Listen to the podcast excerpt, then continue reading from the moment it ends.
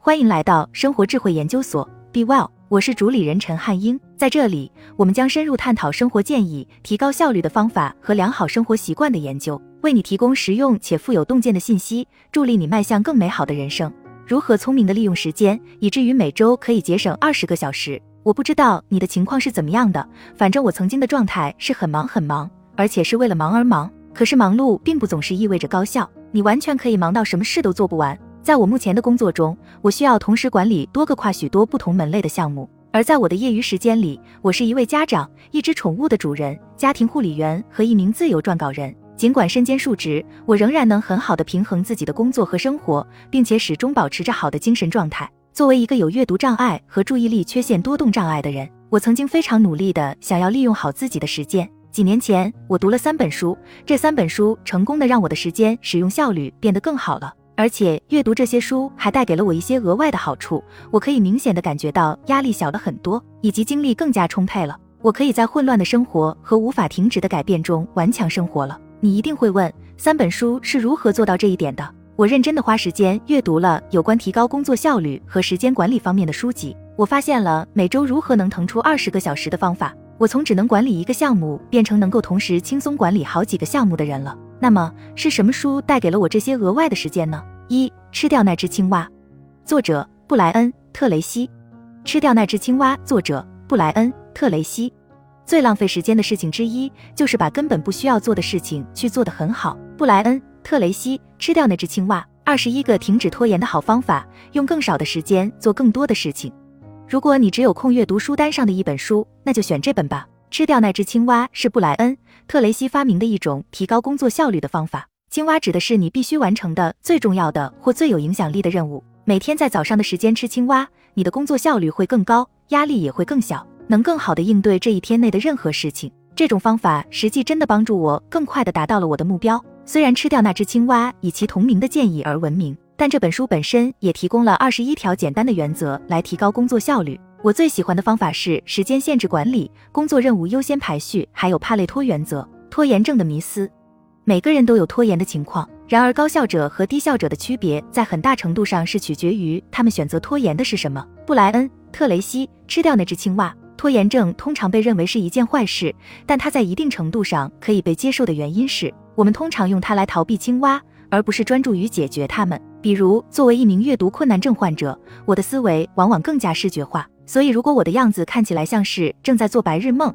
千万不要仅仅被表面现象蒙蔽了。我会在脑海中描绘一项工作任务，并试图从各个角度来看待它。工作并不总是意味着在电脑前忙着打字。以爱因斯坦和牛顿为例，他们最好的工作恰恰是在他们花时间做白日梦的时候完成的。时间限制管理。自从读了这本书之后，我把每天早上的时间都给了 MIT。在这段时间里，我的手机通知会设置为自动静音，也不会在这段时间里预约任何会议。我只专注于手头的任务，几乎进入了一种心流的工作状态。我也利用这段时间学习新技能，或与我的导师进行沟通讨论。每周五，我都会抽出一些时间来反思这一周是怎么过的，哪些事情我本可以做得更好，哪些事情真的做得不错。我也会展望未来一周，把未来的青蛙安排好，安排青蛙的 A B C D E 优先顺序。没有被写下来的目标只是一个愿望或幻想，未成文的目标会导致工作混乱、模糊、误导性和许多错误的发生。布莱恩·特雷西，吃掉那只青蛙。特雷西推荐的排序方法是分类 A B C D E。A 级你必须完成的任务，也就是你的青蛙。如果你有不止一件必须要做的任务，你可以根据重要程度将它们排序。我的 A 级任务被写入我的在线工作日历中。B 级你应该做的事情，但没有太大影响或不重要，比如说礼貌性回复一封电子邮件，或者处理一些并不是马上就要到最后实现的事物。这些任务仍然要在我的工作日历中被分配时间，但并不是紧急的。C 级很容易完成的任务，这些都是你喜欢做的事情，而且如果没有完成的话，也几乎没有什么不良后果。D 级可以委派给别人的任务，或者你可以自动进行委派，这样你就有更多的时间做 A 级任务。一级你可以拒绝或删除这些任务，因为就连把他们委托给别人做都是没有价值的。帕累托原则，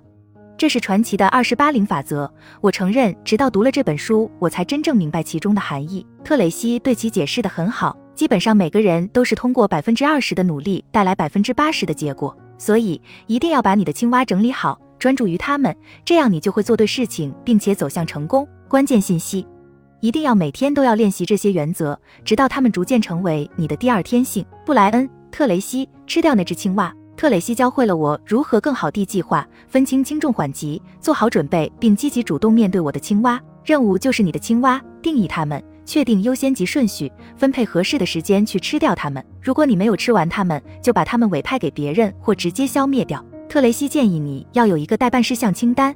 我把自己的任务清单再度升级了。把它合并到我的在线工作日历中。帕累托原则指出，你往往是从百分之二十的工作中获得百分之八十的结果，所以认真关注你的青蛙，必须要优先处理那百分之二十对你来说最重要的任务。将任务分组为立刻去做、可推迟去做、可委派他人去做、删除不做。如果你不能将工作委派出去，那就尽量优化，以节省额外的时间。二、超级时间整理术，作者迈克尔·赫佩尔。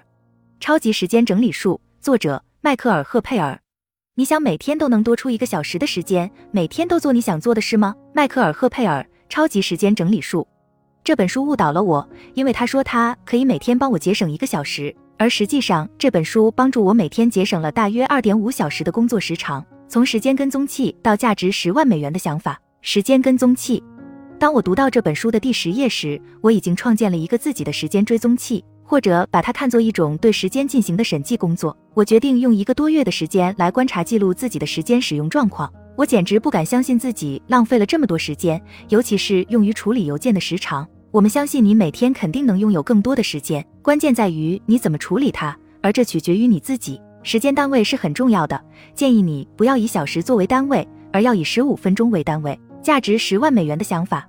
在每天结束的时候，写下明天要做的五件最重要的事情。迈克尔·赫佩尔《超级时间整理术》。查尔斯·施瓦布曾是世界上最富有的人之一。一位年轻人说，他有个想法，如果施瓦布喜欢这个想法的话，他就应该按他认为这个想法值多少钱付给他。这个想法很简单，但却非常强大。这个想法就是写下第二天需要做的五件最重要的事情。施瓦布按照这个想法的要求尝试了一个月的时间。最终尝试的结果给他留下了深刻的印象。他奖励了这个年轻人十万美元。关键信息：专注于你自己的每一个十五分钟的使用方式，做一个时间追踪器，看看目前你是如何利用工作时间的，尽量得到一个理性、中立、客观的结论。如果确实没有必要再改变了，那就不用去做这件事了。在一天结束的时候，写下你明天最该去做的五件事，然后坚定的去做。如果这还不是你已经在做的事情，那么请现在就开始尝试一个月吧。就像施瓦布曾经做过的一样，三一分钟经理人，作者肯布兰加斯宾塞约翰逊，一分钟经理人，作者肯布兰加斯宾塞约翰逊。我花在别人身上的时间是最宝贵的。肯布兰加斯宾塞约翰逊，一分钟经理，一分钟经理人这本书在全球售出了一千三百多万册。虽然这本书现在已经被列为经典书籍，却仍然与当今的职场现状非常相关。这本书可以告诉你如何从员工那里获得卓越的工作结果的同时，减少花费在管理方面的时间。这一切的秘诀就是授权。许多没有经验的新经理倾向于对员工进行微观管理，或者也可以解读为控制，但这会占用你更多的时间，并导致工作效率低下。毕竟，没有人喜欢对自己缺乏信任，觉得可以对下属颐指气使的经理。一分钟管理方法，这是一种基于与员工进行一分钟高效互动的管理方法。它可以使工作更有效率、更加快乐、更好地提供客户支持，并让员工感觉到更有能力完成自己的角色。一分钟的目标，一分钟的员工表扬话语，一分钟的训斥话语，所有这些都是教导管理者如何能成为更好的领导者，如何能更有效地发挥自己的影响力的好建议。关键信息：确立目标是非常重要的，但也不要忘记每天花一分钟来反思他们，每天花一分钟的时间对员工进行真诚的表扬。如果有什么地方出了问题，花一分钟的时间去训斥，一定不要太长，然后再花一分钟的时间一起解决问题。你会惊讶于你在一分钟内所能做的事情竟然有这么多。综上所述，这三本书帮助我将忙碌的工作变得更有效率，并且不仅在工作中，放到我的家庭生活中也是如此。这几本书都非常易于阅读。下面是每本书为我节省的时间的明细。在实际应用吃掉那只青蛙后，每周可以节省五点五小时。超级时间整理术，赫佩尔的建议为我每天节省了一个多小时，多亏了他，我才能够每周多余出了十二点五小时。一分钟经理人每周为我节省大约两小时，一周节省的总时间为二十小时。这三本书的主要主题是：设定目标是非常重要的，要把它们写下来，并把它们变成青蛙。拿我来说，我会先设定一个目标，然后在工作日历上为它分配工作时间，以及确定这项工作结束的日期。这样我就能得到及时的提醒。我每天都会反思我的目标，但只花费一分钟。这意味着我不可能会忘记自己的目标。你会惊讶地发现，如果你删去了所有琐碎的事情，每天一至十五分钟的时间，你能完成的事情特别多。想想你将如何和谁一起度过每一段时间？这是一种投资，还是只是在浪费你的时间？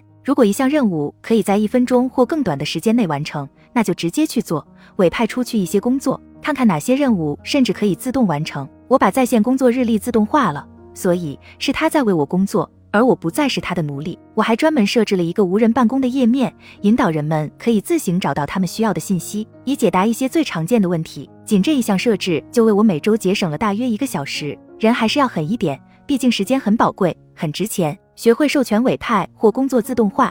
如果没有价值的事情，就坚决对他说不。如果你想开始更加有智慧的管理自己的时间，我强烈推荐这三本书。当然，不是这些书中的所有观点都对你有用，但除非你真的去试一试，否则你永远不会知道答案。对我来说，他们毫无疑问的真的已经改变了我的工作和生活。我能够在毫无压力的情况下承担更多的任务了。好了，以上就是今天的分享。如果您有什么看法，欢迎在下方留言与我们交流分享，期待我们下次相遇。